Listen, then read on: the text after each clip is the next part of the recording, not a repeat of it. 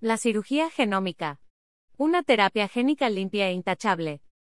Por Stevenson Marulanda Plata. ¿Quién iba a creer que existían microbisturís para intervenir quirúrgicamente al genoma? Pues sí. Sí se puede cortar con precisión quirúrgica el genoma. Y no tanto eso, sino que se puede reconectar la información genética otra vez, pero insertando dentro de ella otros genes diferentes. Estamos hablando de edición genética. Todo comenzó cuando la investigadora de la ARN, Jennifer Doudna se interesó por la batalla entre dos viejos e íntimos enemigos, o amigos acérrimos, los virus y las bacterias, cuya animosidad mutua, como en todo ser biológico, viene escrita en sus genes. Se sabe que los virus han desarrollado mecanismos genéticos para invadir y matar bacterias, y de igual manera, las bacterias han desarrollado estrategias para defenderse de estos ataques virulentos. Igual que nosotros los humanos, que a veces nos toca defendernos de algunos amigos íntimos o acérrimos. Vaya uno a saber por qué. Bueno, sí sabemos, así somos los terrícolas humanos. Por otro lado, dos científicos lácteos, los franceses Philippe Bart y Rodolphe Barrangou, descubrieron un sistema estratégico de defensa bacteriana, una navaja mortal para el ADN viral.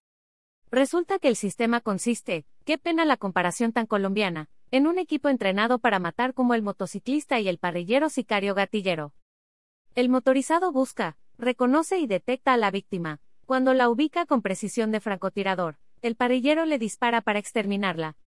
El buscador es un ARN codificado en el genoma bacteriano, que calza preciso, como una llave con su cerradura, con el ADN viral, y de esta manera lo ubica con precisión molecular.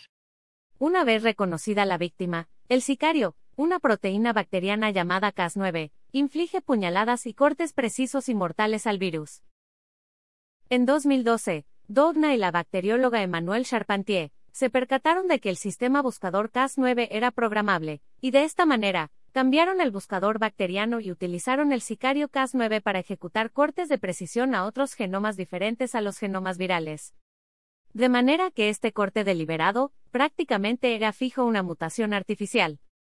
Y no era una mutación aleatoria como las que produce unas de rayos X, eran mutaciones selectivas para cambiar genes defectuosos como el de la fibrosis quística, el Tay-Sachs o el de la hemofilia, por genes buenos y desaparecer la enfermedad respectiva.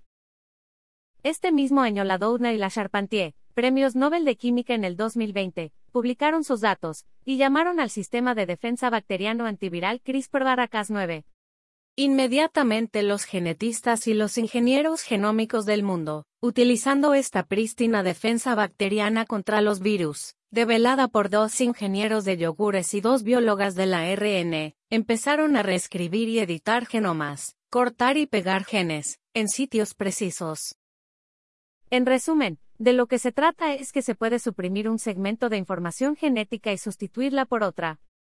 En otras palabras, si hablamos de editar un texto, es exactamente lo mismo, se cambian unas palabras por otras, unas oraciones por otras, y unos conceptos por otros. La diferencia y el peligro, es que la cirugía genómica no va a cambiar, de construir dirían los filósofos, textos, ideas o pensamientos, lo que va a transformar es a los propios humanos de carne y hueso, que ya no serán humanos, sino posthumanos o transhumanos. Postscriptum. No se preocupen porque la vacuna contra la COVID-19 se hizo tan rápido, ni tan rápido diría yo. Conociendo todos estos avances en genómica, preocúpense mucho más, porque dentro de poco vamos a dejar de ser tan deliciosa y detestablemente humanos.